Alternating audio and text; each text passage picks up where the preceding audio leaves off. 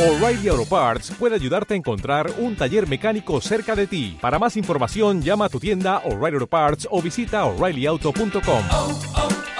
O'Reilly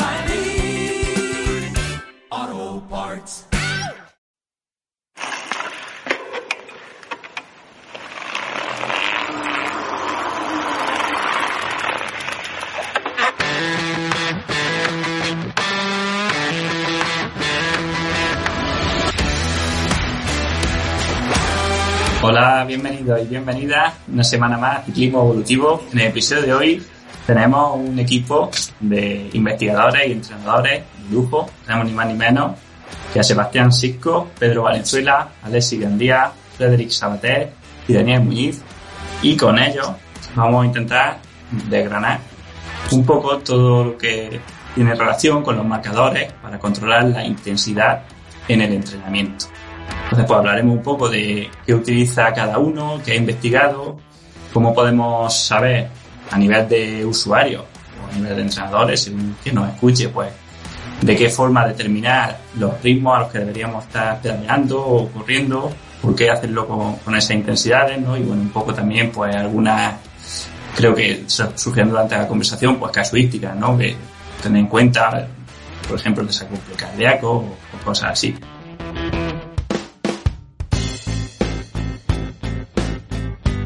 Así que, bueno, lo, primero sí que me gustaría que fuésemos haciendo una pequeña ronda, si queréis, que cada uno se presente brevemente, por lo menos los que, los que no habéis estado todavía en el podcast, ¿no? Pedro y, Alexi, y que contéis un pelín, pues, qué utilizáis vosotros, sin entrar así muy en detalle todavía, y ya después, pues, empezamos lo que sería el debate. Bueno, sí que si queréis, pues, empezamos, por ejemplo, con, con Frederick, que es lo único que repite del anterior.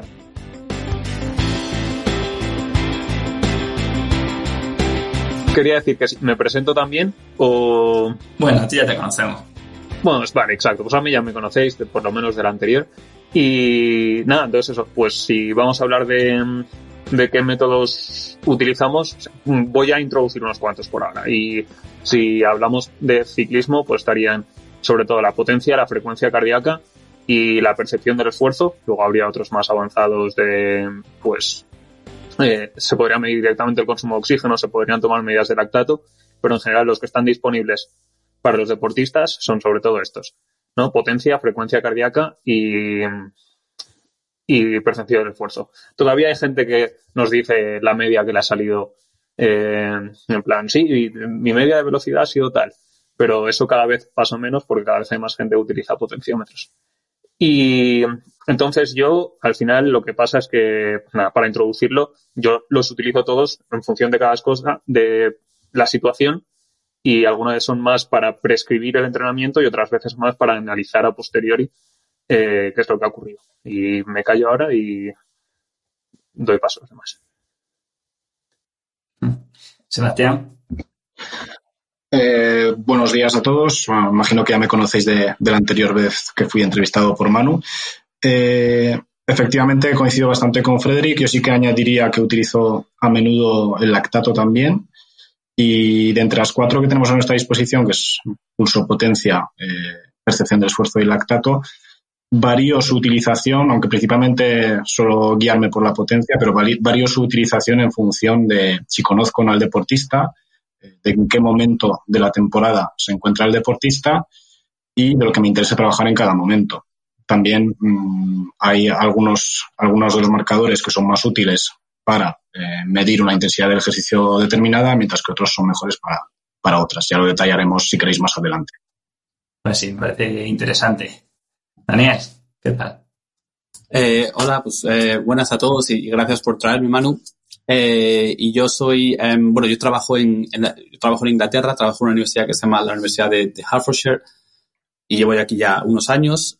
Y, y la verdad es que por, por, lo visto yo también estoy bastante de acuerdo con lo que Frederick y Sebastián estaban diciendo. Yo quizá lo que añadiría es que eh, intentaría, o desde mi punto de vista, lo que, lo que quizá considere es que intentaría li, ligar esos, esas potencias y esas eh, frecuencias cardíacas a, a umbrales, porque eh, según no entiendo yo, eh, la, la, respuesta al ejercicio, del entrenamiento y a la hora de prescribir ejercicio eh, va a estar dictada por, por, los umbrales y, Y entonces yo creo que es una cosa que, que voy a intentar, pues de- desde mi punto de vista, comentar que es, una, ah, es importante tener en cuenta. Mm, Genial. Bueno, Pedro, a ti sí que te presentamos. Pedro Valencera, cuéntanos un poquillo brevemente quién eres y, y bueno, ¿qué te parece? este Vale. tema? Bueno, lo primero, muchas gracias por invitarme. Eh, yo soy investigador, que eso es importante porque, como estábamos comentando antes de empezar el podcast, si veis que muchas veces digo cosas que no concuerdan con la visión de un entrenador, es porque yo no soy entrenador. Entonces, lo que voy a decir posiblemente está refutado por un artículo científico, pero no, a lo mejor no es aplicable después con los deportistas, no es lo más práctico. Pero bueno, creo que también es importante dar, una visión de lo que, de lo que dice la ciencia. Eh, soy investigador y parte de mi investigación pues la hago en, el alto deporte de alto rendimiento eh, y, últimamente más en ciclismo con David Barranco y todo, todo ese grupo de investigación. Y con respecto a lo que el tema que estamos tratando, que veo que al final estamos mucho más de acuerdo de lo que de lo que creía, que digo, "Wow, ahí eso va a ser a lo mejor mucha más pelea, pero bueno, pues eh, tuve una época que creía que la potencia era lo único que valía para prescribir el entrenamiento. Creo que muchos hemos pasado por ahí y descartamos ya totalmente las pulsaciones, el esfuerzo percibido. Y según ha ido pasando el tiempo, eh, me he dado cuenta de que la potencia es muy importante y es un, un, marcador que tenemos que tener si queremos entrenar en serio, pero que tiene que ser sí o sí eh, combinado con, con marcadores centrales como puede ser las pulsaciones o el esfuerzo percibido, eh, porque es la, potencia por sí sola creo que no vale para prescribir entrenamientos, para, para lo que, para el tema que estamos tratando. Porque es muy variable, bueno, ya lo, lo, iremos viendo, lo iremos viendo luego, pero como decía Frederick, esos tres marcadores son los que, los que más utilizaría en el día a día de la prescripción. Si tenemos acceso a lactato, a saturación muscular, pues muchos otros marcadores, perfecto. Pero esos tres en combinación para el día a día creo que son los, los principales. Perfecto. Y bueno, Alexis, que acaba de llegar a 200 pulsaciones. ¿Podrías presentar un pelín, Alexis? Sí, buenas tardes. Pues nada, eh, yo también, como mis compañeros, eh, sí que, bueno, eh, más entrenador, ¿no? Estoy en el, en el Burgos BH, de un poco de preparador y también de director. Y bueno, eh, estoy intentando no abandonar mi parte científica con la tesis, que voy a empezar ahora mi quinto año.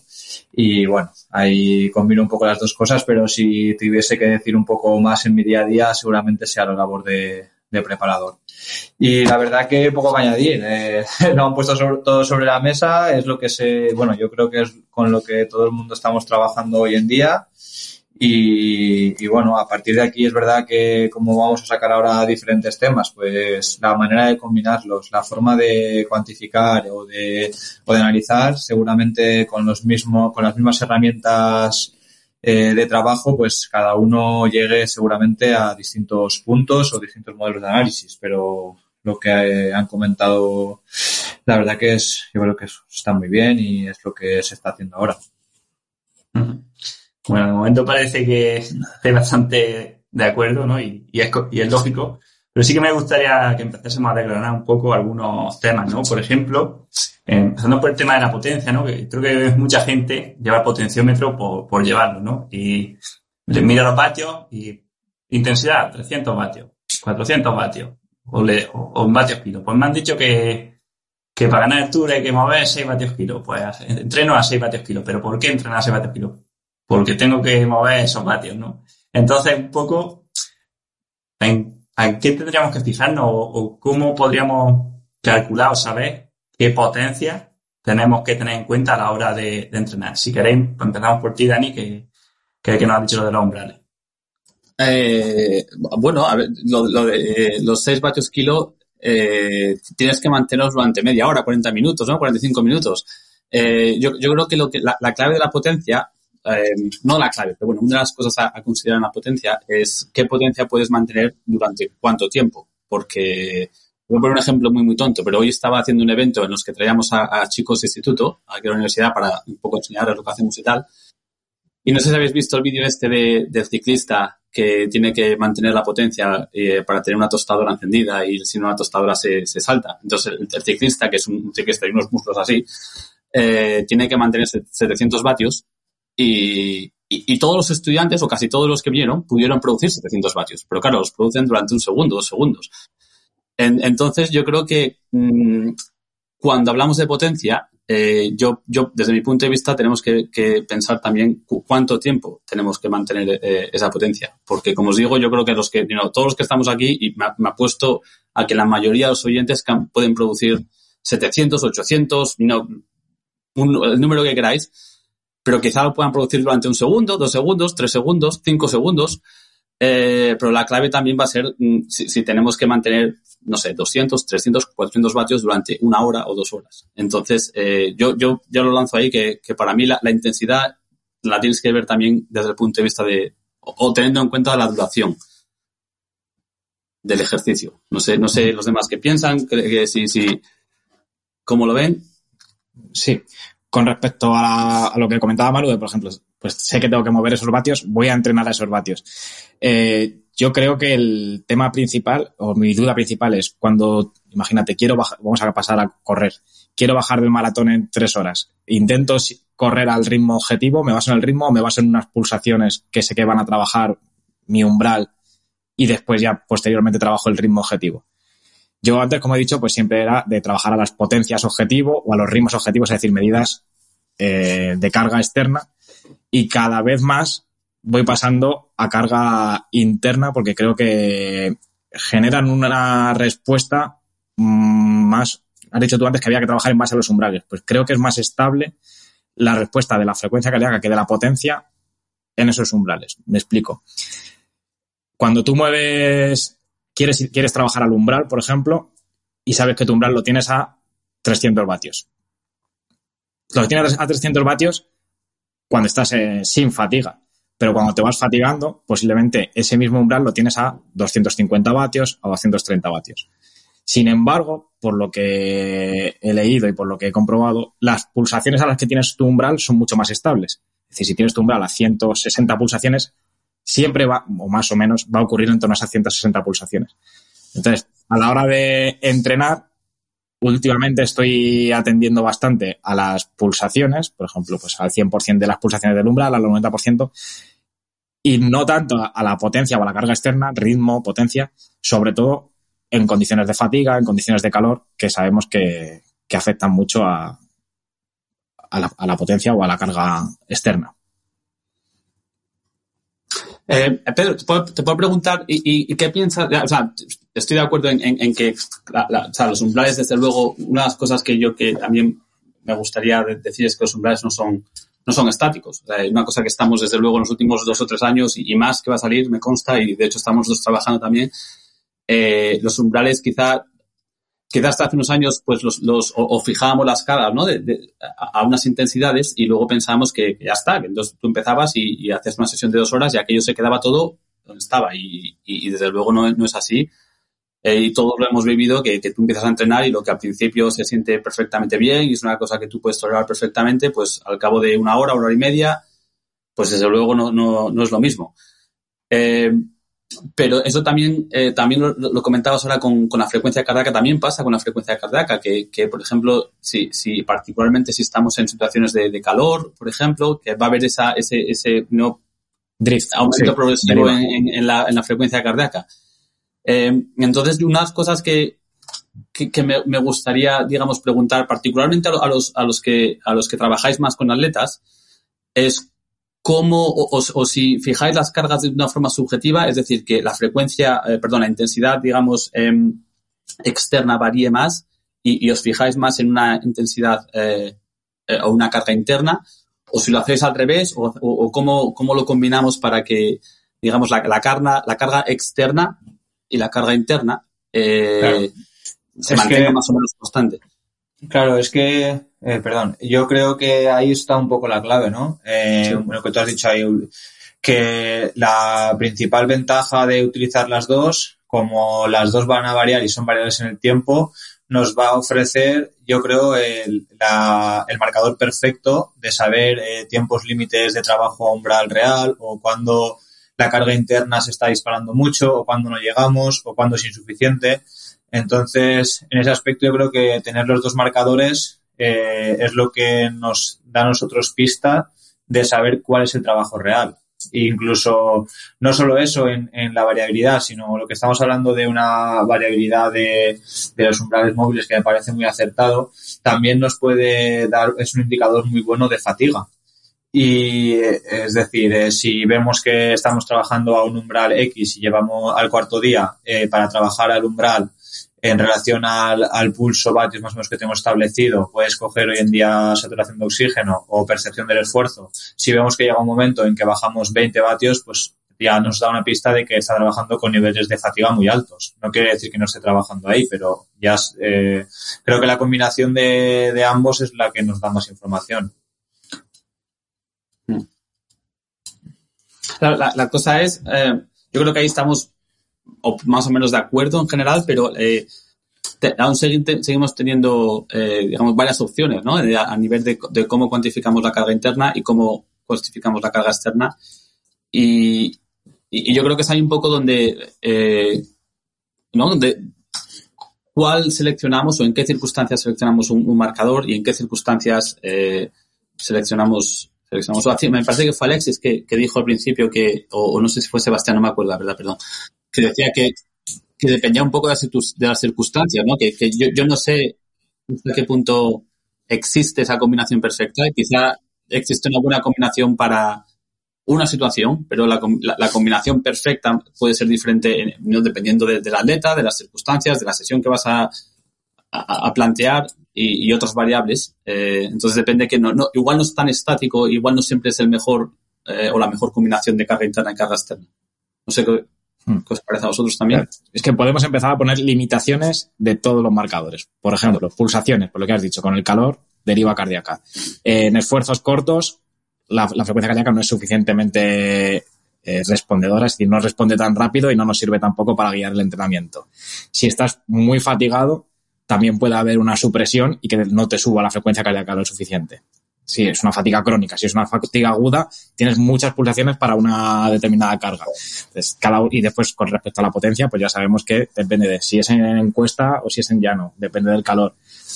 Todas tienen muchas limitaciones y hay que ver el contexto en concreto de ese momento para ver qué tipo de indicador prescribes o qué combinación.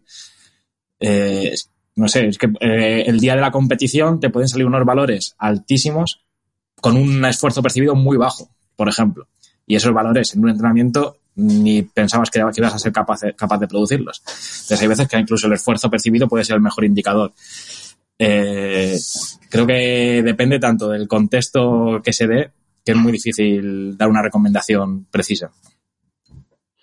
Bueno, yo aquí, eh, subrayando un poco lo que habéis dicho anteriormente, ya que nos metemos con los conceptos tan etéreos de umbral y que tanto me gustan, eh, es algo variable. Es decir, yo más estas probatinas que he hecho, que no están, no están publicadas, pero las tengo por aquí apuntadas para mencionarlas, he hecho tres test de una hora a un mismo deportista durante una misma semana y el FTP, si queréis trabajar con FTP, habrá gente que se las manos a la cabeza y la potencia crítica, pero bueno, FTP me han dado una variabilidad de más de 30 vatios en un FTP de 350. Entonces, claro, eh, estamos hablando ya de primeras de algo que, tiene que ser muy laxo, ¿no? Si, si, lo acotamos mucho, y me da igual con el pulso que, con la potencia, ya tenemos un problema porque varía mucho de un día para otro. Después, y aquí sí que algunos os lleváis las manos a la cabeza, yo directamente ni determino un umbral de pulsaciones, porque a mí me parece que cuando estamos ya, ya pasamos del dominio de intensidad moderada con el tema del pulso, ya se produce aquí un batiburrillo de cosas que es complicado de gestionar, por lo tanto yo las, la, el trabajo por pulsaciones lo determino siempre en base a las pulsaciones máximas, no un umbral de pulsaciones, que nunca lo determino. Y después, en línea con lo que he comentado previamente, eh, yo utilizo ambas. Eh, ¿Cuándo utilizo cada una? A mí me gusta mucho trabajar con las pulsaciones cuando inicio con un deportista al que no conozco de nada o eh, con un deportista que viene de una lesión o que viene de, de una fase en la que no ha estado haciendo nada ¿Por qué? Porque con el tema de la potencia tenemos muy complicada, muy complicado determinar esa primera transición, ¿no? Algunos lo llamaréis VT1, otros lo llamaréis LT1, me da igual cómo lo queráis llamar. La primera transición, y como pues con el tema del, del FTP o la potencia crítica, la segunda transición más o menos la sabemos determinar, esa primera transición es mucho más complicada de determinar con la potencia. Entonces, yo ahí sí que utilizo el pulso. ¿Cómo? Pues determinando 60, 65, 70% de la frecuencia cardíaca máxima. Y simplemente vas observando cómo la potencia asociada a las va subiendo, que normalmente en esas fases iniciales, cuando vienes de la nada, pues ese incremento es rápido. Eh, después, también puedes actuar en, a intensidades bajas al revés, ¿no? que es mm, asocias una potencia fija y vas observando qué es lo que ocurre con la frecuencia cardíaca. Observas esa deriva, quizás mm, toca, dependiendo de lo que quieras trabajar, bajar un poco la potencia que le estás pidiendo al deportista. No, no la observas, pues quizás puedes plantear a subirla un poquito más. Eh, y después, en, cuanto al marcador de carga externa, que también os llevaréis las manos a la cabeza, yo sí que utilizo el FTP, me gusta mucho, mucho más que la potencia crítica. Eh, lo utilizo para todo el trabajo de intensidad como referencia. Eh, ¿Y por qué lo utilizo? Pues porque, además, eh, aquí voy a meter caña, que esta mañana he escuchado el podcast anterior de Manu y no sé quién lo dijo, si fuiste tú, Federico, lo siento, pero alguien dijo que el FTP no era científico. Si un marcador que nos permite determinar indirectamente el MLSS con un número test de 20 minutos y que tiene el mismo tiempo al agotamiento que MLSS no es científico, pues ya me diréis vosotros que es científico. ¿no? Entonces, eh, para trabajo de intensidad, yo trabajo con el FTP. Bueno, la verdad, Bueno, yo no sé. el- Eh, ¿Voy yo? Sí. No sé, no sé si lo dije yo o no. Igual lo dije, igual no. eh, pero, o sea, si lo dije, no me gustan las palabras que utilicé porque decir que algo no es científico no sé exactamente qué significa. O sea, podría haber dicho que, que mi- la validación científica que ha hecho no me parece suficiente o no, no sé lo que podría haber dicho. De todas formas, o sea, no critico necesariamente el que se use el FTP o no, porque creo que al final ahí lo que importa realmente, o sea, una cosa que sobre lo que estaba diciendo Sebastián, que yo creo que es súper importante, es que muchas veces cuando la gente lee artículos, bien sea artículos científicos o bien sea artículos por internet, es de utiliza esto, utiliza lo otro, utiliza la otra cosa. Y yo creo que hay una cosa ahí muy importante que es, esto depende de lo que estaba diciendo Sebastián al principio de, por ejemplo, cuando empieza con un deportista, cuando empieza, cuando vuelve de una lesión. Yo creo que hay momentos que para mí un poco la perspectiva es cuando, cuando o bien conozco poco al deportista, o bien tiene, o sea, está la perspectiva de que va a aumentar muy rápido eh, le- el nivel, de que va a mejorar muy rápido. Trabajar con potencia, por ejemplo, trabajar con ritmos corriendo, yo lo veo más problemático porque lo que te puede ocurrir es que los ritmos estén cambiando muy, muy rápido y entonces tendrías que estar haciendo test todo el rato. En cambio, si utilizas la frecuencia cardíaca, incluso si asumieras que la frecuencia cardíaca tiene bastante error, que podemos discutirlo todo lo que queramos, pero si incluso si asumes que tiene bastante error, va a tener menos error que el, que el error que viene del cambio de la intensidad eh, porque estás mejorando tu forma física. Entonces, si trabajas eso más o menos al 70% de tu frecuencia cardíaca máxima, vas a seguir trabajando el 70% de la frecuencia cardíaca máxima. Entonces, por ejemplo, es una razón que yo veo muy valiosa para trabajar eh, eh, con la frecuencia cardíaca. Luego, por ejemplo, especialmente en carrera a pie, que muchas veces sabemos a lo que vamos, porque no es igual que en ciclismo, que en ciclismo tú estás entrenando para hacer carreras en ciclismo, pero no estás entrenando para normalmente una subida concreta una cosa que sabes la duración real. Pero estás entrenando en carrera a pie para una carrera de 10 kilómetros o de media maratón. Yo creo que si tú quieres hacer un tiempo en media maratón, al final tienes que entrenar por ritmos.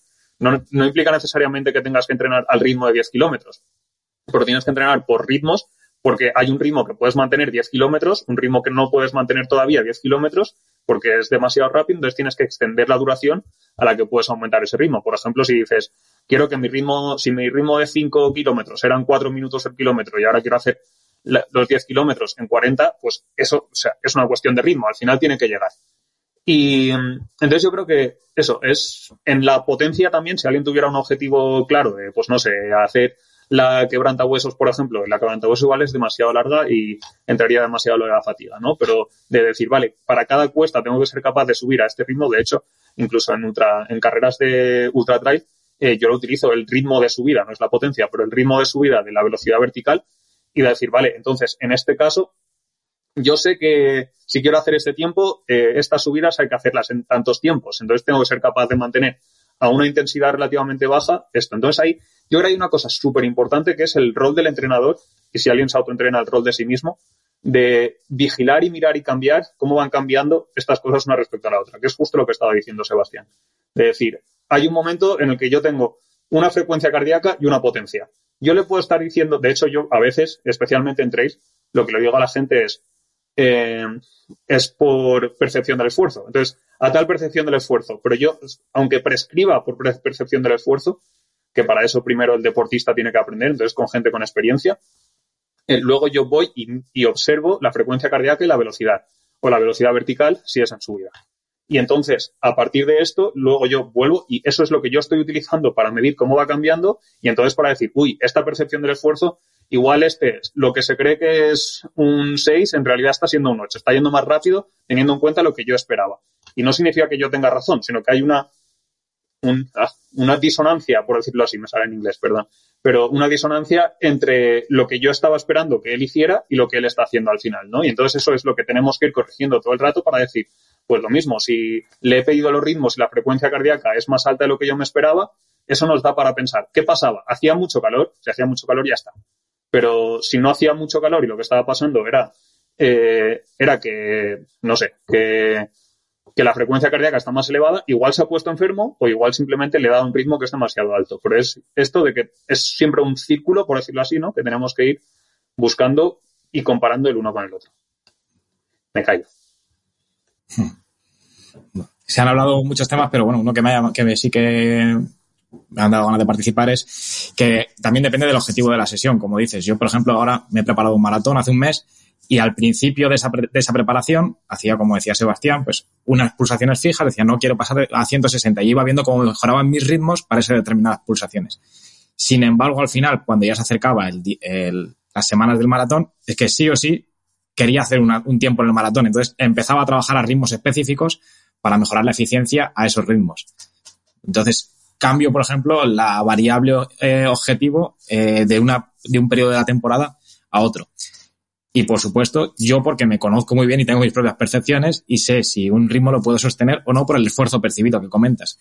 Ahí es donde veo mucha dificultad cuando prescribes un entrenamiento a otra persona con, su, con sus características que no sabes qué esfuerzo percibe. Muchas veces no es, es muy difícil entender al otro deportista qué percepciones está teniendo. Aunque tú sepas que 160 pulsaciones son las pulsaciones que corresponden a su umbral. Yo, cuando entrenaba yo mismo, sé si ese día esas pulsaciones están correspondiendo a unas sensaciones de umbral, que es también importante. ¿Qué sensaciones tienes a esa intensidad?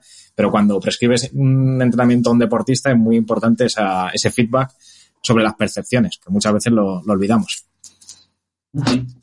Sí, hay una cosa que había dicho Frederick que no sé si es que no la entendió bien, ¿no? Pero bueno, hablabas de que tienes que te- adaptarte a correr a los ritmos que tú sabes que vas a utilizar en carrera.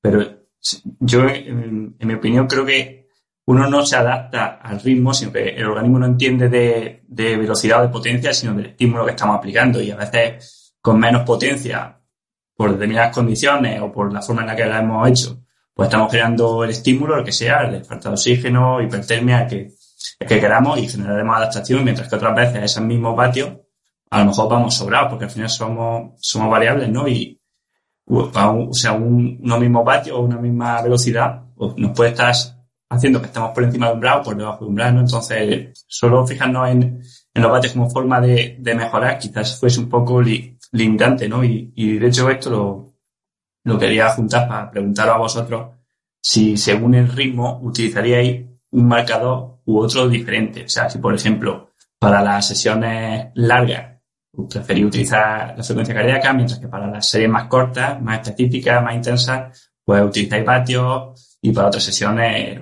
precisión de esfuerzo, por ejemplo. Sí, por, por decir yo, por empezar yo a dar un ejemplo, para las sesiones cortas tengo bastante claro que carga externa, es decir, vatios o ritmo o ritmos en carrera. Para las sesiones largas depende un poco de, del objetivo y ahí es mucho más difícil contestar, porque como entran en un juego tantos, tantos factores, eh, no sabría decirte para las sesiones largas, es que depende del objetivo, de- del objetivo de la sesión, pero muy posiblemente más pulsaciones o, o esfuerzo percibido, a no ser que sea una sesión específica para trabajar ritmos de, que quiero tener en la competición. Sí, añado un punto más a la pregunta, ¿vale? Para que me lo respondáis. Y es que es una pregunta muy típica. ¿Qué pasa si en una sesión de estas, por ejemplo, imagínate en un fondo, qué pasa cuando llevamos tres horas y de repente se desacopla la frecuencia cardíaca y el pulso y, los vatios, perdón? Y, o sea, muchas veces la gente me pregunta, ¿no? O nos pregunta, ¿a qué, a qué le hago caso? ¿A los vatios o a, las pulsaciones, ¿no? O a la presión de esfuerzo. Eh, Sebastián. Bueno, yo iba un poco a, contestar a lo que, que decía Pedro. Eh, yo un poco al contrario que él. Es decir, eh, nunca, nunca me iría, nunca me iría a una sesión de, de dominio de intensidad fuerte o severo eh, en base a pulso. ¿Vale? En ese caso siempre preferiría irme con, con Borg, con percepción subjetiva del esfuerzo. Por lo que os he dicho anteriormente, yo creo que, que a partir de la zona 3, 4 cardíaca suceden ahí unas cosas muy, muy extrañas en base a un montón de factores externos que son imposibles de controlar. Y luego también dependerá un poco, yo lo veo así, eh, dependerá de si queréis controlar eh, adaptaciones principalmente musculares o adaptaciones centrales, ¿no? En cuyo caso un marcador u otro pues puede ser más idóneo, ¿no? Al final, imponiendo una carga externa, como puede ser la potencia en este caso, sabes que eh, a nivel muscular se va a producir un determinado tipo de trabajo, ¿no? Y un poco por comentar más el aspecto de la percepción del esfuerzo, que me parece que está muy olvidada, pero es muy interesante. Eh, nosotros también hicimos unas probatinas eh, en el laboratorio eh, con deportistas que hacían pruebas de esfuerzo para determinar ese segundo punto de inflexión y veíamos como aquellos que son más experimentados y aquellos que tienen más nivel, es decir, ambos, son capaces de, de determinar eh, mucho mejor los puntos de inflexión que aquellos que no lo son. Es decir, cuando le pedías a un deportista de mucho nivel, dime dónde crees que ya te has pasado, vamos a hablar de umbral, aunque ya sabemos todos cómo va ese concepto, ¿no? Dime dónde crees tú que está tu umbral. Y luego lo comparabas con la tabla de gases, lo, lo comparabas con la tabla de lactato y decías, pues es que realmente los que tienen mucho más nivel son capaces de clavarlo muchísimo. Entonces, a partir de ahí, lo que os he dicho yo, si solo me dierais a elegir eh, Borg o frecuencia cardíaca y sesiones de intensidad umbral, consumo de oxígeno, lo que queráis, me iría siempre a Borg. Eh, y luego, otra cosa para la que utilizo yo Borg, que no sé si coincidiréis conmigo, eh, en las sesiones de mucha intensidad me gusta comparar siempre percepción de esfuerzo eh, con potencia al inicio de la sesión para determinar si hay una correcta recuperación o no. Es decir, imaginad que he planteado unos intervalos a umbral de potencia, que como os he dicho anteriormente siempre planteo una franja, una franja bastante ancha de vatios. Y antes de proceder con los intervalos, me gusta meter un intervalo a la misma intensidad, pero mucho más corto, y pedirle al deportista la RPE.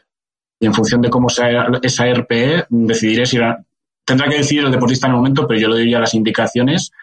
Pues a lo mejor si te estoy mandando para calentar un intervalo de 5 minutos a esos vatios y luego tienes 3 de 20 minutos y la RPE ya te está siendo de 9 en el de calentamiento, yo, a lo mejor hoy no es el día. ¿no? Entonces, eh, en esa combinación potencia-RPE también, también la suelo utilizar bastante. Por aclarar, yo también he dicho que, que, bueno, quería decir que en esfuerzos intensos sí que me quedaría con potencia, no con pulso, no con pulso. O y, por supuesto, el Borg tiene mucha Borg, esfuerzo percibido, para los que los oyentes que no sepan lo que es Borg, es una escala de esfuerzo percibido del 1 al 10 o del 1 al 20. Y sí que la utilizo mucho y respecto a cómo usarla antes de prescribir una sesión, no sé si conocéis el test de Lambert, que test máximo de Lambert, pues viene a ser algo parecido, que es como un pequeño test cortito, máximo antes de realizar una sesión, en el que mides a una determinada pulsaciones, mides potencia y esfuerzo percibido. Viene a ser lo mismo, al final es una combinación de factores. Y así ves cómo está esa combinación de factores a siempre a la misma intensidad y ves si ese día está fatigado o no fatigado y si puede cumplir con la sesión o si está mejorando el fitness a largo plazo. Ese tipo de pequeños calentamientos, o lo podemos llamar de distinta forma, para ver cómo va evolucionando a largo plazo, creo que, es muy interesante. Igual que está muy de moda la variabilidad por las mañanas todos los días, pues que a lo mejor antes de cada entrenamiento hacer un pequeño test submáximo para ver cómo va evolucionando el fitness o cuando hay días que se van mucho de los rangos normales, creo que también es interesante. Sí, a ver, que está esto interesante. La verdad que estoy aquí medio embobado escuchando y, y bueno, hemos venido a, a, comentar un poco las cosas. Eh, bueno, el, la primera cosa es el tema que has comentado de, del pulso de los vatios eh, para prescribir la, una sesión en base a más larga o más corta. Bueno, lo que ha dicho en este caso Sebastián, de, pues, el tipo de trabajo que quieras eh, hacer, eh, por, por, supuesto, pero yo a veces voy más quizás a lo simplista, ¿no? Un poco según, lo intento hacer según la comodidad del deportista.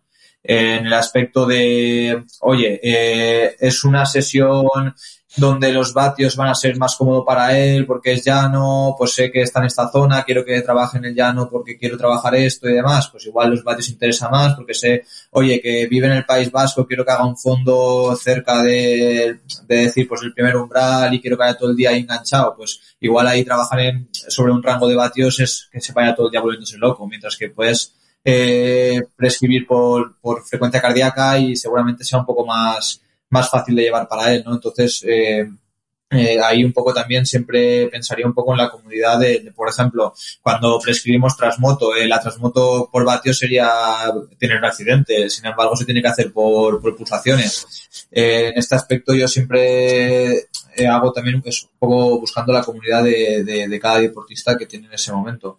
Y luego, otra cosa que hemos estado hablando, y creo que, que es importante dividir correr y bici porque es que lo que hemos hablado de la adaptación mecánica es que, por ejemplo, correr eh, a nivel metabólico eh, yo creo que nos quedamos muy lejos de poder entrenar eh, en comparación a lo que se puede entrenar un ciclista. Lo digo porque, por ejemplo, en el ciclismo, para determinar un poco saber en qué rangos de zona está trabajando, es tan fácil como ver el tiempo acumulado, porque sí que es un deporte donde la capacidad metabólica yo creo que es mucho más determinante sobre las otras, digamos, sobre, sobre, el, pues sobre el tema del órgano muscular o, o tener un déficit, o sea, yo creo que al final depende más que nada del metabolismo y ya se ha, bueno, creo que se ha visto un poco ahora con el tema del entrenamiento digestivo cómo han cambiado los, ¿no? los esfuerzos post eh, 2, 3 mil kilojulios y, y yo creo que es por este motivo. Y, creo que no me dejo nada por comentar de un poco de lo que estábamos comentando. Eh, sí, yo, yo solo quería comentar, y esto es desde mi ignorancia, la verdad. Eh, cuando utilizáis el, el RPE, la, percepción del esfuerzo, eh, por, porque según tengo entendido, y un poco por mi experiencia en el laboratorio, es, es a veces no es tan fácil eh, ¿no? A, alinear las intensidades, digamos, las cargas absolutas con, con el, con, incluso el laboratorio, digamos, ¿no? Pero ¿cómo sabe la gente, cómo, puedo ser yo, o como entrenador, si le estoy diciendo a alguien que tiene que hacer una sesión a una, a una RP de 9, por ejemplo, ¿cómo sé yo que, que, mi 9 realmente es un 9? O, o, cómo sabe la persona que su 9 sobre 10 es realmente un 9 sobre 10 y, y, si los empujas un poco más pueden llegar a 10, pero luego significa que ya no pueden ejercitarse más. Eh, porque yo ya te digo, por, experiencia, no sé si conocéis el, el, el test de, los, del tres, de los 3 minutos de esfuerzo máximo para, calcular la potencia crítica. Eh, yo lo hice alguna vez en laboratorio, es una salvajada. Y, claro, la gente luego lo que te cuentan es que nunca me había yo puesto una, en, una, en, esta situación y, y, yo creo que eso eh, reformatea un poco lo que es eh, la percepción de, de 8, de 9, de 10, porque eso sobre 10 es un, es un 13. Entonces, eh, ya, ya, os digo, yo quería preguntaros particularmente a, a los que trabajáis más con, bueno, con atletas, eh, si tenéis alguna forma de controlar eh, la percepción del esfuerzo, de, digamos, aseguraros de que realmente un, un 8 es un 8, por ejemplo. Pero es que no, no, no podrá, yo, no, no, puede ser de otra manera. O sea, que decir, según la sesión, eh, vamos a poner que queramos eh, trabajar el umbral y queramos acumular tiempo al umbral. Vamos a poner un trabajo, bueno, de un categoría junior. O bueno, junior igual es un poco más complicado, un sub-23 y vamos a intentar acumular 50 minutos. Como él se equivoque con el RPE, se va a equivocar una vez porque como porque como haga la, primera pasada, o sea, como haga la primera pasada a umbral o por arriba, no va a poder repetir el esfuerzo 4, o sea, no va a poder hacer un 4 por 10, porque la fatiga generada va a ser mucho mayor que la que tú has prescrito y entonces él no va a poder repetir el esfuerzo. Es decir, que inconscientemente cuando yo creo que con el propio entrenamiento ellos ya tú le pones el RPE y ya saben además cuál es el objetivo de la sesión y pocas veces ellos mismos se van a pasar, pero solo por, por, lógica de ellos. Es decir, no puedo hacer 4 por 10 a, a, por encima del umbral, porque no lo va a hacer, ¿sabes? Entonces, más o menos se ajustan ellos solos. Vale, yo aquí, eh, por subrayar un poco lo que ha dicho Alexis antes, que creo que es importante la base de todo, y es que al final hay que plantear las sesiones buscando la mayor adherencia posible. Es decir, si tú tienes un, ciclista que vive en Euskadi y que tiene la zona repleta de puertos y ves que el marcador que vas a utilizar para prescribir el entrenamiento no vas a poder cumplir, vete a otro, ¿no? Y en línea con lo que estamos comentando eh, ahora, eh, hay que tener en cuenta también, eh, uno, yo teniendo potencia nunca me iría a prescribir una sesión por RPE, ya os lo he dicho anteriormente, y dos, si no tuviera potencia, tampoco es prescribiría una sesión por RPE sin saber si, cómo controla la RPE ese, ese deportista. Es decir, Si antes le he hecho un test en el laboratorio y sé que realmente él sabe correlacionar bien esos valores, en ese caso sí que me atrevería a prescribírselo. Sí, yo, perdona que yo, yo, solo yo vengo aquí a aprender y estoy haciendo las preguntas, pero eh, también ahora comentaba Sebastián que, que, que tú, y yo estoy to totalmente de acuerdo que lo que buscas es la, es la adherencia. Eh, no sé si comentaste antes, me parece que lo que lo escuché, que, que utilizabas, por ejemplo, el 60-75% de la frecuencia cardíaca eh, máxima como, digamos, una, como la transición de, del ejercicio moderado al ejercicio eh, un poco más intenso, ¿no? Intensidad, intensidad alta. Eh, mi pregunta es si, si, si ese 60-65% es para todo el mundo o, o, lo ajustas un poco y si trabajas con deportistas de más nivel, pues quizás sea un poco más alto, más 70, 75, o, o si ese es, digamos, un valor que tú consideras para, para la mayoría de los atletas. Eh, no, es una franja de entre el 60 y el 75%, mm. ¿vale? Eh, que igual había, lo había dicho antes eh, mal. Y sí que lo voy ajustando tanto en función del deportista que es, sobre todo en función del, mmm, del objetivo que tiene en la temporada, la tipología de ciclista en este caso, y también eh, del volumen de entrenamiento semanal que tiene disponible. Y esto es muy relevante, porque si nosotros nos vamos a poner a trabajar, eh, en este caso, en, este dominio de intensidad, no es lo mismo hacer 20 horas semanales al 62% de las pulsaciones máximas que al 74%. Y, y, y no sería Aquí voy a, voy a empezar ahí un poco con, la, con las pruebas sí. eh, no, ¿no, sería mejor entonces si, si, los, si los tienes en el laboratorio eh, y, y, les mides los gases, por ejemplo, y, y determinas el, el umbral eh, aeróbico con los gases, ¿no? El gas exchange eso, mm. no, no, no sería posible o no sería mejor quizá, en tu opinión, utilizar esos, esos marcadores o la potencia que está asociada a esos marcadores. Y, y ya te digo, estoy totalmente de acuerdo que si desde luego estamos diciendo, lo dijimos antes, que esos marcadores no van a estar eh, estáticos, pero si los vamos monitoreando, si tenemos la posibilidad cada tres, cuatro meses, pues ir ajustando un poco en base a eso. Eh, esto que planteas, Daniel, es muy interesante y nos encontramos con el problema de las pruebas incrementales en el laboratorio. El GET, el Gas Exchange Threshold. Para determinarlo, eh, tienes que tener en cuenta que tú estás realizando un ejercicio incremental, es decir, variable a lo largo del tiempo, y estás buscando un estado que realmente es estable. Entonces, en, en una serie de estadios que por desgracia para los que trabajamos en el laboratorio suelen ser más bien cortos porque no tenemos tiempo y tenemos que ir pasando deportistas, no son eh, esos estadios lo suficientemente largos para ver una estabilización de los parámetros. Entonces muchas veces, ¿qué puede pasar? Que tú determines a una determinada potencia unos determinados gases y esos no reflejen los gases que obtendrías realmente en la realidad si le mandaras un intervalo en vez de tres minutos que puede ser el estadio de 30. ¿vale? Entonces eso también es un tema un poco pediagudo y y pautar la intensidad del ejercicio en base a eso yo tendría muchísimo cuidado. Lo llaman tiempo medio de respuesta, básicamente.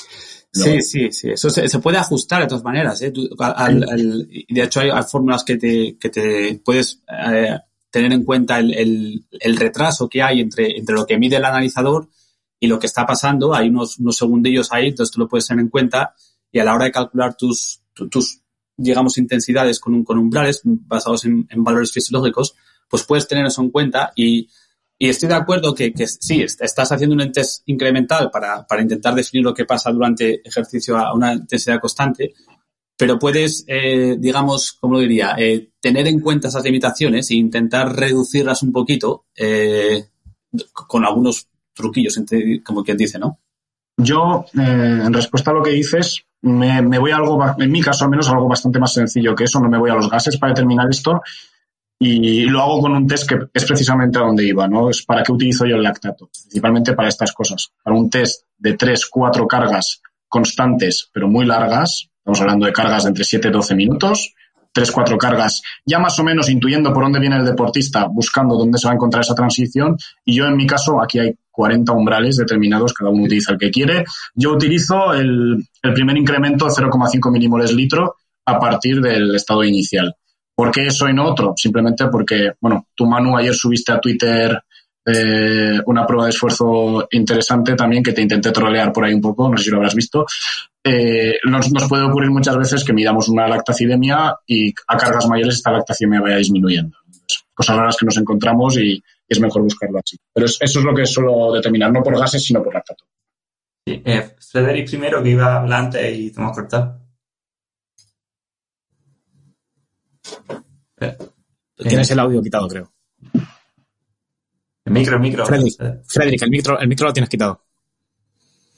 Estoy tonto. Eh, nada, que quería hablar sobre la percepción del esfuerzo, pero nos hemos cambiado este tema y también quería decir una cosa sobre este tema.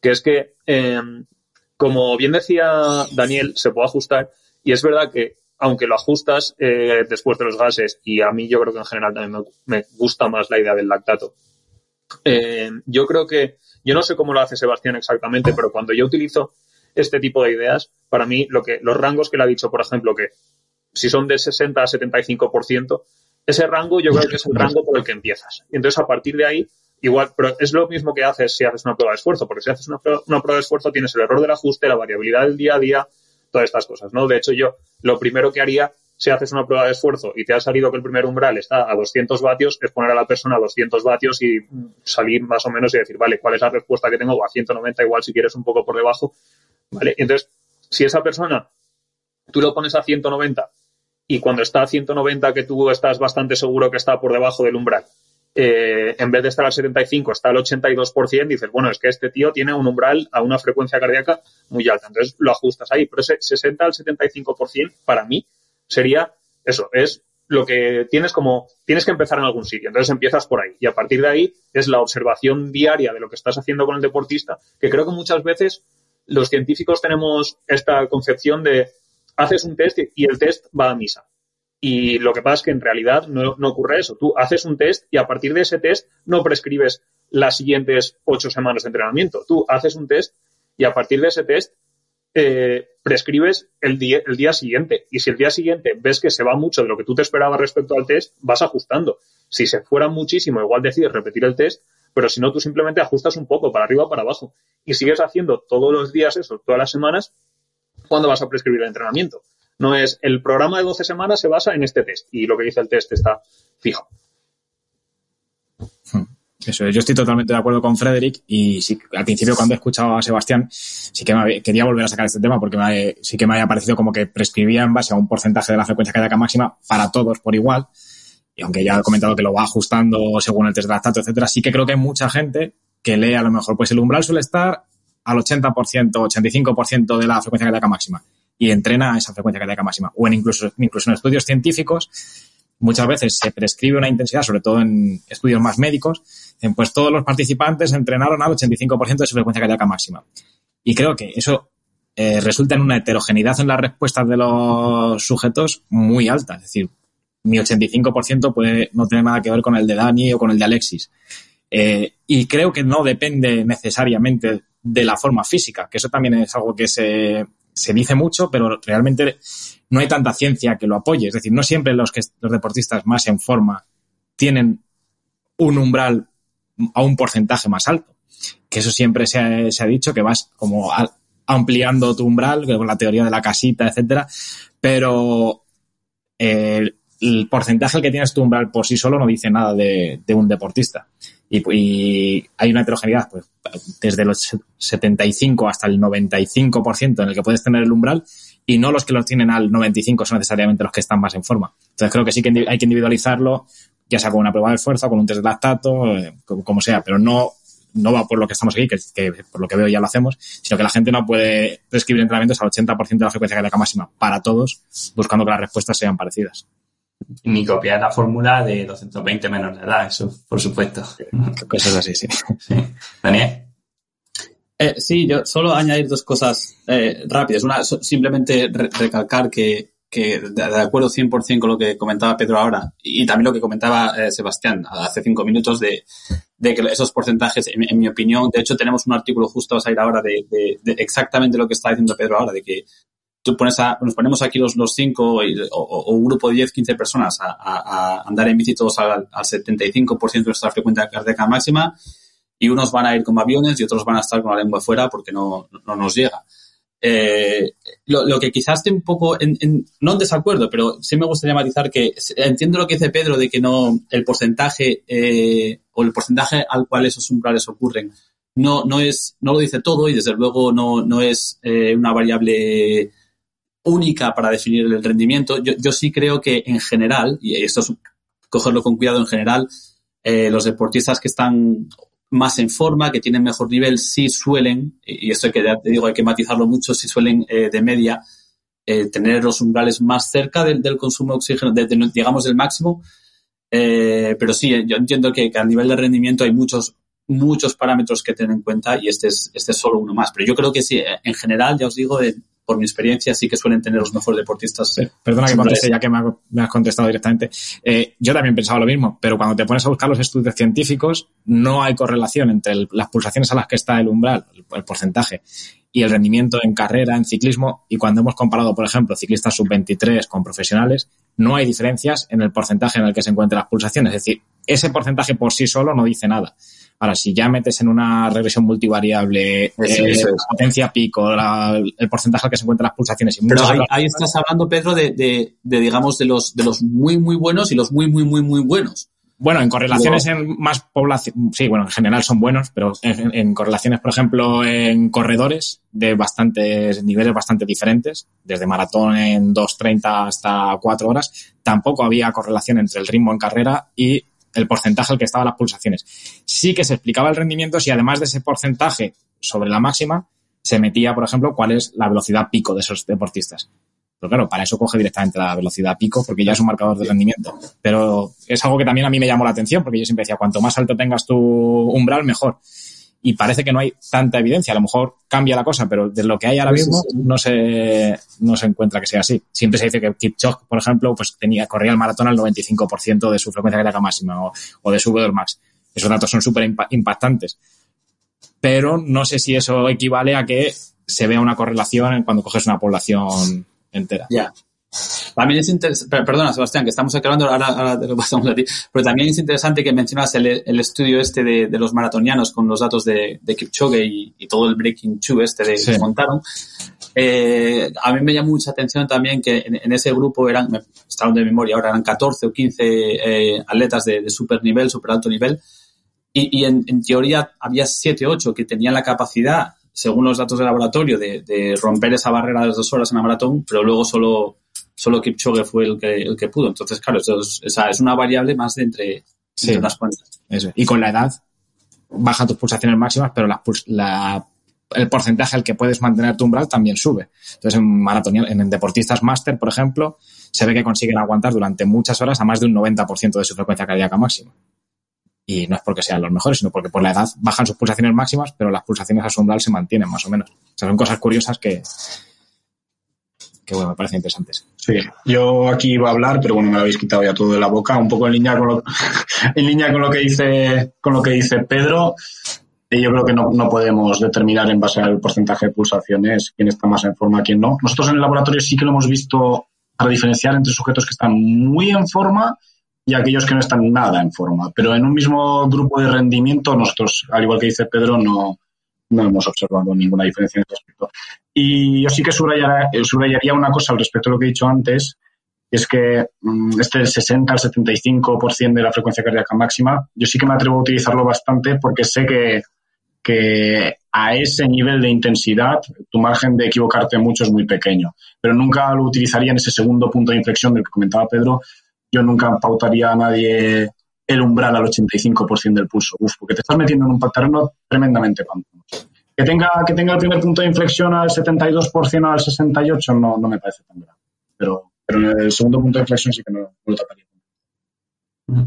Yo quería hacer una pregunta para Sebastián, sobre todo por lo que ha dicho antes, pero que creo que la podéis intentar o, o responder todos, ¿no? Porque decía que solamente pautaría por percepción de esfuerzo, por ejemplo, si no tuviese vatio.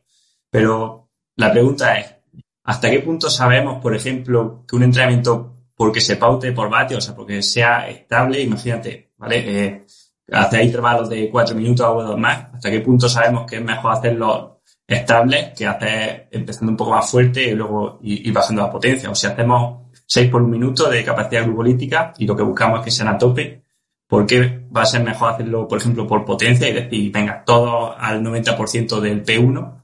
¿Por qué va a ser esto mejor que hacerlo por percepción de esfuerzo y decir, mira, haz lo que pueda en cada una de ellas, aunque la potencia en cada intervalo, pues obviamente sea más baja? Eh, Empiezo yo, Manu. Sí, si quieres, sí.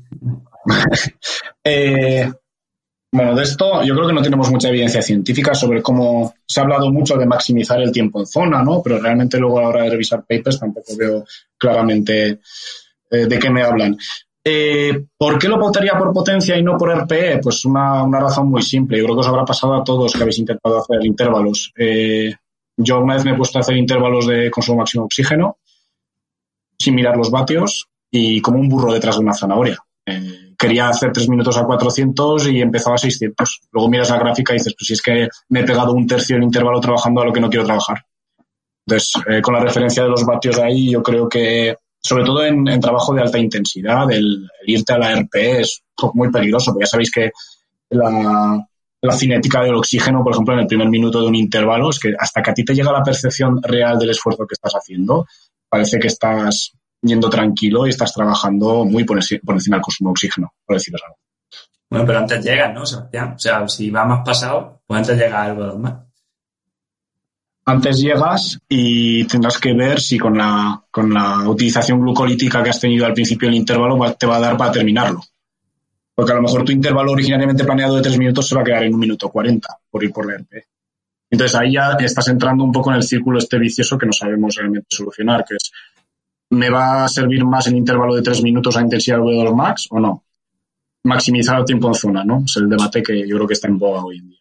Sí, esa es la cuestión, es. ¿no? Que, que, tampoco se sabe que por estar más tiempo a V2 max, aunque lo miras por gases, tampoco sabes si es mejor, ¿no? Y de hecho, esto lo que hablaba, creo, no, no me sé si era, si era Sailes, ¿no? Pero hablaban de un sweet spot eh, de, de, consumo de oxígeno, ¿no? En torno al 105% de umbral, ¿no?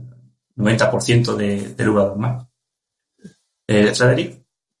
Yo lo que quería decir era un poco sobre eso, lo que estaba diciendo antes eh, Sebastián de la percepción del esfuerzo. Y es una cosa que me parece curiosa porque lo estaba pensando mientras lo decía él y yo creo que a mí mismo, en, con mi potenciómetro, que es un poco cutre, solo de vía a la izquierda, comparado con correr, y yo soy, tengo mucha más experiencia corriendo que yendo en bici, creo que esa percepción del esfuerzo, o sea, si yo quiero ir a un ritmo que sé que me va a resultar una percepción del esfuerzo alta, por decirlo así, de lo que sea un 9, y es corriendo, ¿sabes? Yo digo, estando yo en forma, podría decir, vale, me voy a poner a hacer 3 minutos a 3.30 o 3 minutos a 3.20 y yo puedo hacer 3 minutos a 3.20 y luego tendré poco error. En cambio, tengo la percepción de que no sé si a los ciclistas les pasa lo mismo, de, con el ciclismo, eh, con la potencia me resulta mucho más fácil hacer ese pico para luego bajar. Y no sé si es por la mejor relación entre la percepción de tu esfuerzo con la percepción de tu velocidad mientras vas andando que se pierde un poco en bici porque hay mucha más diferencia o porque es. Eh, pero, o sea, que corriendo, si tú vas a una percepción, si tú vas a una velocidad, notas muy fácilmente los cambios de velocidad y está muy relacionado con tu esfuerzo. Pero cuando vas en bicicleta, en o sea, la relación, esa relación velocidad o velocidad percibida por ti o, y potencia es mucho menos clara que corriendo. Y entonces a lo mejor por eso me pregunto si será el caso. Pero mi sensación es que esos intervalos por percepción del esfuerzo son más fáciles corriendo para mí que en bici para luego hacerlo, por ejemplo, estable. Luego, sí, no sé si ha pulsado la mano, sí, ¿no? eh, a ver, eh, no, el tema de que habéis sacado también de, bueno, yo sí que te, te intento, o sea, pienso como Sebastián, ¿no? Pero es decir, eh, bueno, te ha contestado Sebastián perfectamente, que tú has, has planteado la cuestión de si cuando hacemos la por presión del esfuerzo, en este caso un, ese tipo de serie que has puesto tú como ejemplo, que primero al final el resultado final sería agotar, ¿no? Eh, o sea, saturar a nivel celular, eh, pues eh, o bien que no pueda suministrar el oxígeno por la alta acidez, o bien que las, las rutas metabólicas altas se hayan eh, agotado, no, no podrías mantener el tiempo esos vatios. Entonces, en, en, respectiva a esto, eh, yo sí creo que, por ejemplo, todo lo que sea de consumo de oxígeno para abajo, eh, sí que siempre y cuando el deportista lo sepa recuperar bien, o sea, lo pueda recuperar bien, a mayor a mayor trabajo, o sea, es un poco lo que vemos con la altitud, con la calor, o sea, y, y un poco estudiando las vías de señalización moleculares, todas indican que a mayor trabajo, mayor adaptación. Otra cosa es que muchas veces nosotros los preparadores yo creo que somos eh, los peores en eso, pecamos de ambición y la preparamos nosotros. Pero en este caso yo sí que pienso como Sebastián que sería ese consumo de oxígeno, maximizar el tiempo de zona o, a potencia láctica, que en el ciclismo ya es, se toca, yo creo que es que ya se toca bastante menos, pero sí que deberíamos de intentar maximizar el tiempo de zona porque sí que yo creo que el tiempo de trabajo es uno de los determinantes de la adaptación. Evidentemente, si tú quieres estimular eh, cuando hay una depleción de glucógeno, que se pues las vías de, de que van por ese camino, eh, pues evidentemente no tiene nada que ver con lo que estamos planteando, pero en, cuestiones de V2 MANS, yo creo que, que sí que sería interesante maximizar y para ello sí que estoy con Sebastián que sería o que un deportista se conozca mucho, que también pueden llegar a hacerlo, o, lo mejor para nosotros es eh, prescribir por vatios. Justo iba a preguntar eso, que para el tiempo en zona, que sí que es verdad que parece mentira, pero no sabemos si realmente maximizar el tiempo en zona en V2 Max mejora más el V2 Max. Pasa lo mismo en el entrenamiento de fuerza, que la gente dice, entrena a tu máxima potencia y hacen un test con un encoder y prescriben esa intensidad, pero tampoco se sabe si es la mejor o no. Pues lo mismo pasa aquí. Pero Y es diferente, yo creo, el entrenamiento de, de fuerza es muy diferente, yo creo, porque en el entrenamiento de fuerza, a pesar de que las limitaciones científicas sean muy altas, sí que se ha visto como, como mayor rotura muscular, ¿no? En biomarcadores del CPK y esto, sí que se ha visto como gente con mayor rotura puede tener mayor adaptación. Pero a nivel metabólico no hay nada que, ni ninguna vía de señalización que se estimule a partir de mayor daño. Entonces, si no hay nada que se estimule a partir de mayor daño, la única hipótesis, que es hipótesis, que igual estamos, igual mi pensamiento es completamente erróneo dentro de tres años, pero a día de hoy, la mayor hipótesis de, de trabajos, o sea, la mayor hipótesis sería el trabajo acumulado. Y es además lo que vemos cuando estamos eh, cerca de, de, de sobreentrenamiento, ¿no? Eh, cuando un ciclista hace una gran vuelta, eh, fíjate cuánto tiempo de trabajo tiene en cada ruta metabólica, que es muy superior a lo que habitualmente entrenamos, y si descansa una semana, luego va a tener, o sea, va a salir, eh, que es muy breve, porque al final la fatiga va a acabar con todo. Pero eso sí que es un indicador de que el tiempo de trabajo, eh, para mí, a mí me hace que es muy importante en la adaptación al entrenamiento. Y ese tiempo de trabajo, eh, que es la pregunta, yo creo, para la que estamos aquí, ¿cómo lo, lo- has dicho que lo medirías por potencia? Imagínate, haces un entrenamiento de series para mejorar, el, para aumentar el trabajo a V2 más, 6 por 3 minutos, por ejemplo. ¿Cómo cuantificas después el tiempo que ha estado V2 Max? ¿En función de la potencia asociada al V2 Max o de la frecuencia cardíaca asociada al V2 Max? A lo mejor, como el V2 Max es un marcador más cardiovascular, tenemos que fijarnos en las pulsaciones o nos fijamos No, en algo más periférico como, las poten- como es que no, no- eso no es. Mira, eso yo lo he planteado, me lo planteo muchas veces. No es tan fácil de cuantificar una cosa así, ni de. O sea, eso al final la única manera de cuantificar es la observación y estar pendiente de un deportista. Y yo te voy a explicar por qué pienso eso. Eh, tú puedes acumular tiempo, por ejemplo, una carrera llana, tú puedes acu- acumular tiempo a V2 Max mucho y la frecuencia cardíaca también mucha, pero para estimular el V2 Max tiene que ser un tiempo a esa intensidad continua. Porque si yo en una carrera llana acumulo picos de potencia o de frecuencia cardíaca, me da igual, puedo acumular hasta 40 minutos a lo que sería potencia V2 Max. ¿Eso es real? Eh, claro que es real, pero no estamos trabajando V2 Max. O sea, es un tiempo que se acumula de manera fraccionada. Entonces, no tiene nada que ver ese trabajo ni esa estimulación a nivel adaptativo de lo que sería un trabajo específico, por lo que dices tú, series a partir de 2-3 minutos o plantear un hit eh, de, bueno, que al final yo como soy de aquí, pues he aprendido con Chicharro y haces la, el protocolo este de intentar estimular al máximo aeróbico con una recuperación que, que no, para que no aumente la, la lactaticemia y, cosas así, ¿no? Pero, pero eso, eso cuantificar lo he planteado mil veces y es porque yo a veces, yo al principio me hacía tablas, ¿no? A final de semana de cuánto tiempo acumulaban y no es real porque puedes acumular tiempo en zona, me da igual que eso es más que umbral, que no es real porque si no es continuo no vale. Entonces no, no sabemos el trabajo, nunca vamos a saber el trabajo real que estamos haciendo. ¿No? Ah, eh, sí, yo- esto es interesantísimo, la verdad, estoy aquí disfrutando. Eh, yo quería eh, preguntar vuestra opinión otra vez, en, en- ya que estamos hablando de cómo aumentar el, el consumo de oxígeno máximo, eh, si, si tenemos en cuenta, de, según lo veo yo y según lo que dicen, parece que dicen los estudios científicos, eh, el consumo de oxígeno se llega a estabilizar por debajo de la potencia crítica, pero, pero no se estabiliza por encima de la potencia crítica, eh, si lo que tenemos que, que centrar un poco contestando también a- a- o comentando lo que decía Pedro, eh, debemos considerar también el, el tiempo que pasamos o la cantidad de trabajo que realizamos por encima de, de la potencia crítica. Y, y un poco por ahí también quería preguntar si, si de, de nuevo, lo que, los que trabajáis más con atletas, si, si alguno habéis eh, trabajado o habéis considerado trabajar con el concepto eh, de, de la, de la, del trabajo prima, ¿no? que es el trabajo que se puede realizar por encima de la potencia crítica, y, un poco entendiendo eso como, como, una especie de batería, vamos a llamarla anaeróbica barra glucolítica barra como queráis, aunque no sea así del todo correcto, pero bueno, para que nos entendamos. Eh, y, un poco como la batería que se utiliza cuando nos ejercitamos por encima de la potencia crítica y, y, y luego la recuperamos o llenamos otra vez la, la, batería cuando estamos ejercitándonos por debajo de la potencia crítica.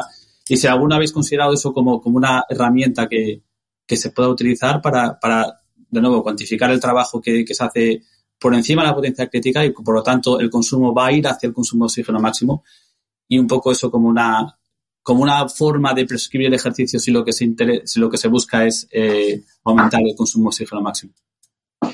Bueno, sí, eh, yo iba a hablar de otra cosa, pero la verdad es que lo que ha dicho Dani es muy interesante, así que, así que voy con ello. Lo primero, yo soy muy escéptico en cuanto al concepto de potencia crítica, sobre todo determinado con el, con el modelo este de, las tres, de los tres intervalos más bien cortos. Primero porque Mm, te, están diciendo que va a determinar los dominios de intensidad y por encima del dominio, pues se te va a ir siempre al consumo de oxígeno. Curiosamente, cuando se han hecho papers sobre la potencia crítica determinada de esta manera, vemos que el tiempo al agotamiento en esa potencia crítica es de 20-25 minutos. ¿vale? Yo he verificado una y otra vez en deportistas a los que les he sacado con este método de la potencia crítica, en un intervalo de 30-35 minutos acaban alcanzando el V2 más bien. Entonces, a partir de ahí ya un poco toda la teoría no, me, se me acaba de sostener demasiado bien. Y ya me voy mmm, más allá de eso incluso. Nosotros queremos tener un determinante de, de ese punto de inflexión, ¿no? Para, digamos, mmm, pautar el entrenamiento de intensidad. Y nos estamos yendo a un parámetro que, como he dicho anteriormente, tiene un tiempo al agotamiento de 20-25 minutos. ¿Realmente eso es ningún tipo de marcador de estado estable o como lo queráis llamar? Yo creo que no y por eso mismo va en línea un poco con lo que comentaba antes. Yo me voy al concepto de FTP, que correlaciona muchísimo mejor con el MLSS y que en, un par de papers míos hemos verificado pues, que le damos tiempos de agotamiento bastante cercanos a la hora. ¿no? Ha localizado una intensidad bastante menor que, que la potencia crítica. Y a partir de ahí, yendo a tu pregunta, eh, Daniel, conceptos de W'. Eh, claro, cuando yo creo que se está determinando de, una manera bastante mediocre ese dominio de intensidad severa, ¿cómo me voy a fiar yo de, pautar en función de esa determinación el trabajo en ese dominio? Entonces, yo también lo he visto que la proyección que te da el W' no se corresponde demasiado bien con lo que luego te acaba dando el atleta. Sí, yo, yo, yo en, en, en, el debate este eterno del FTP contra la potencia crítica, que podemos estar aquí cuatro horas y, no llegaremos a ningún sitio, pero bueno, eh, esto es como a quién quieres más, a papá o a mamá, ¿no? Pues cada uno va, aquí tiene su historia y, y, pero yo lo que preguntaría es, es eh, así que hay papers que, o sea, mencionas un par de papers que dicen que, que la potencia crítica se puede aguantar, o sea, perdón, que la FTP eh, es útil a la hora de determinar una potencia que tú puedes aguantar de una hora eh, pero eso es diferente al, al, al, al, estado, estado estable metabólico, ¿no? Eh, tú puedes tener una potencia que puedes aguantar de una hora, pero no tiene por qué ser la máxima potencia que, a la que tú llegas a, a, a, un estado estable metabólico.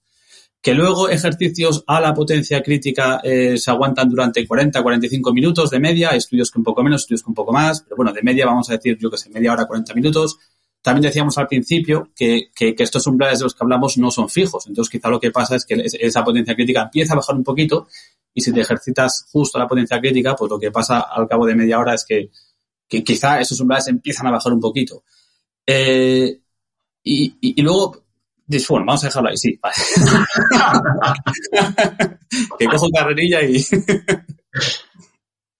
Así que sí, y eso es un poco mi, mi, mi punto de vista, ¿no? De, de, de, la, de la de la potencia crítica. Luego también lo último que voy a decir era que, que, los umbrales para mí no es, una intensidad, no es una potencia de 234 vatios y, y ya está, y 232 bien y 235 mal, o, ¿sabes?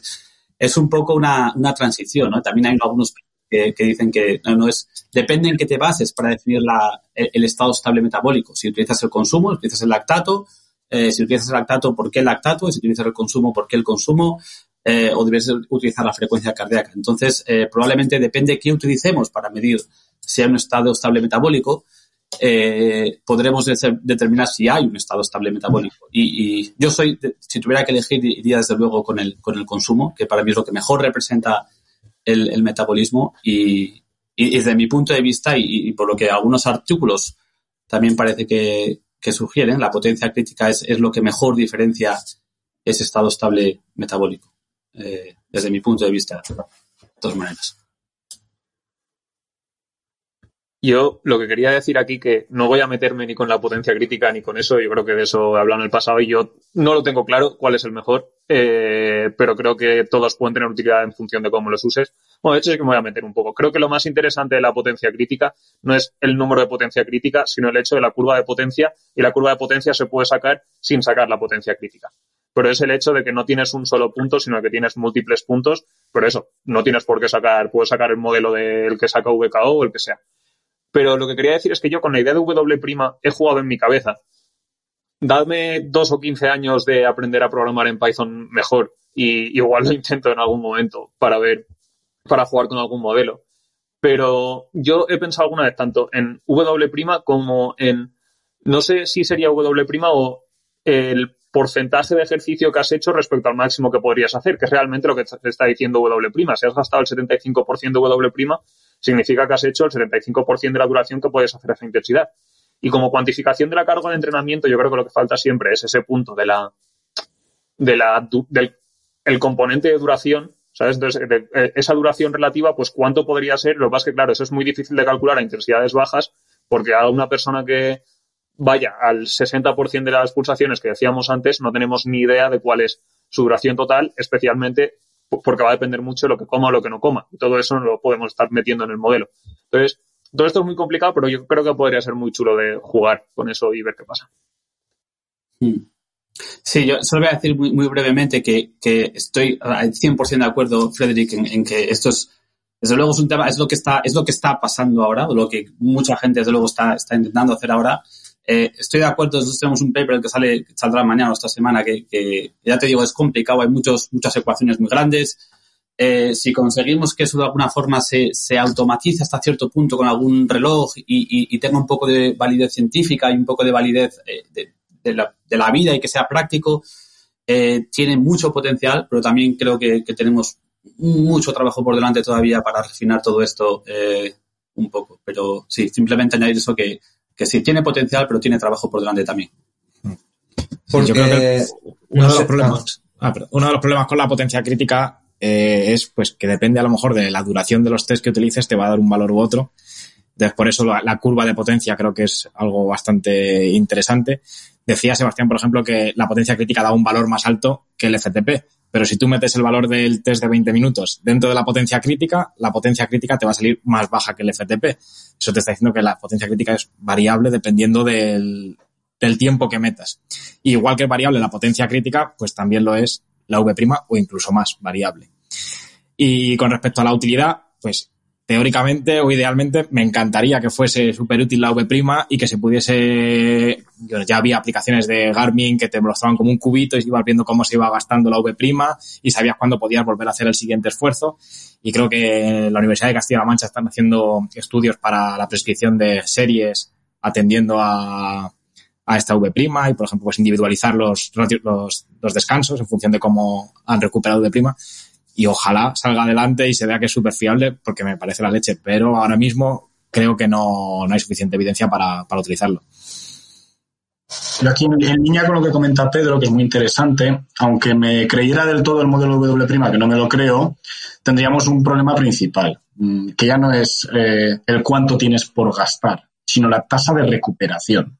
Es decir, yo cuando estoy haciendo intervalos, Vamos a figurarnos que el modelo de la potencia crítica lo, lo he modelado bien y tengo el W' que tengo por gastar en kilojulios.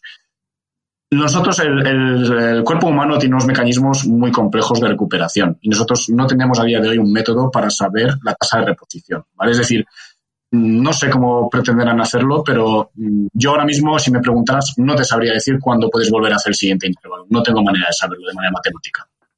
Claro, yo es lo que iba a decir. Nunca en nuestra vida hemos conseguido, ya no a nivel anaeróbico, no sé por qué es la- no sé por qué tenemos en la cabeza que a nivel anaeróbico es más fácil, si totalmente lo contrario, va a ser más difícil. Y nos hemos empeñado en, en complementar, ¿no? La parte del área de la ecuación y yo estoy con Sebastián completamente de acuerdo. Nunca, nunca hemos conseguido saber eh, cómo estimar la recuperación, pero no a nivel anaeróbico, ni a nivel anaeróbico ni a nivel aeróbico.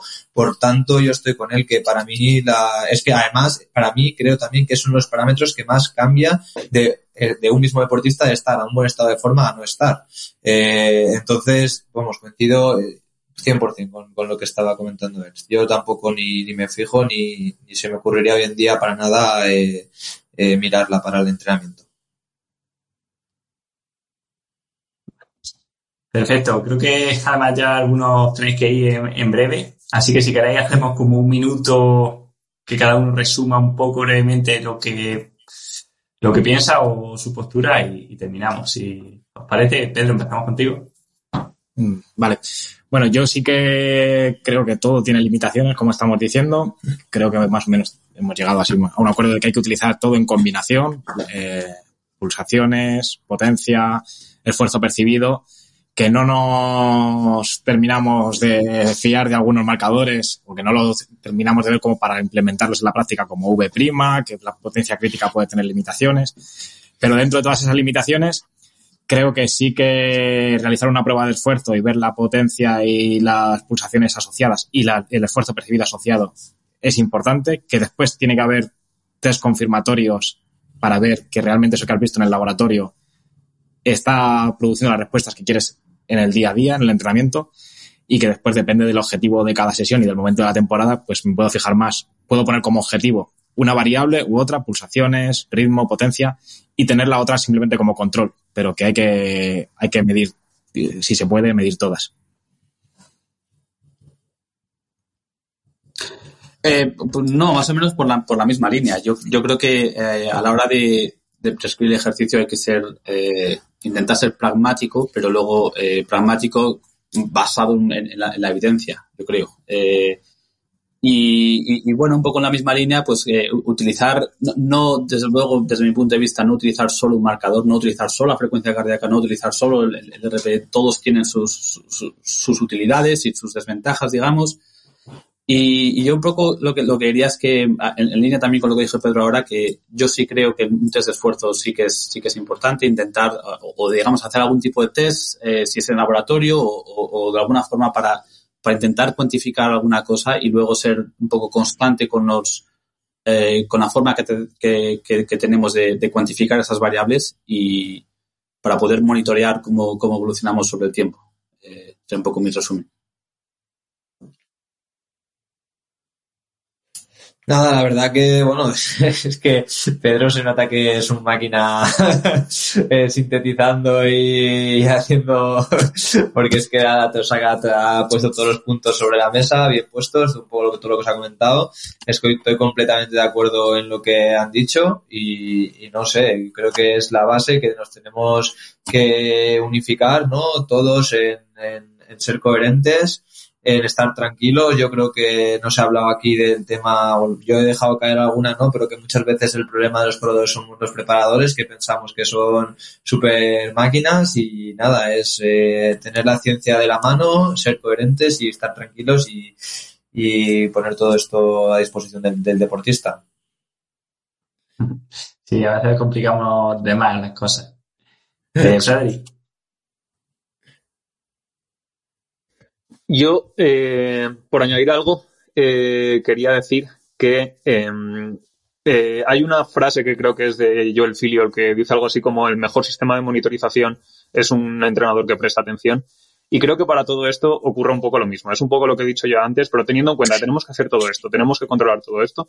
Al final lo que cuenta es que el entrenador o el deportista mismo, si se autoentrena, que compare las cosas, que las vaya viendo, que si un día ha hecho un test de FTP y le ha dado lo que sea, no significa que siempre tenga que hacer las cosas al test de FTP, al resultado que le ha dado, sino que tiene que, ese es el punto por el que empieza y a partir de ahí ir observando qué va ocurriendo en el entrenamiento, ir ajustando, puede ser para decidir cómo va a volver a, cómo va, cuándo va a volver a hacer un test o si va ajustando hacia arriba o hacia abajo, porque puede haber tenido muy buen día ese día o muy mal día ese día. Pero entonces, ¿esto qué es? El prestar atención, el estar atentos al proceso y no descargar nuestras decisiones directamente en unos números que nos han salido de un sitio, bien sean de frecuencia cardíaca o de potencia o de lo que sea. O sea, ni en un método ni en los números que nos han salido de un test iniciales, sino pensar todo el rato y estar prestando atención para ver cómo modificamos la prescripción de la intensidad. Genial. Sebastián, ¿quieres cerrar? Yo a modo de síntesis diría que en, el ciclismo somos unos privilegiados en el aspecto de que tenemos varias herramientas para, monitorear la intensidad del ejercicio, en particular la potencia, que es una medición de carga externa que es la envidia de todos los deportes. Eh, aprovechémoslas, eh, tal como hemos mencionado todos hoy aquí, mm, creo que un compendio de uso de, de todas estas herramientas es lo idóneo y yo creo que durante esta hora y media hemos dado unas cuantas nociones sobre, sobre cómo utilizarlas de manera idónea. Pues sí, la verdad que se queda un podcast, yo creo que es súper interesante para que lo escuche. Así que bueno, espero que lo sepan aprovechar y sobre todo agradecer a vosotros vuestra disponibilidad, que hayáis venido hoy, que sé que es difícil y al final juntaros, tenéis tantísimas cosas en la agenda y bueno, os lo agradezco mucho, espero que los oyentes también y bueno, espero que no sea la última que hable con, con ninguno de vosotros. Muchas gracias por invitarme. Gracias, hermano. Muchas gracias. Muchas gracias.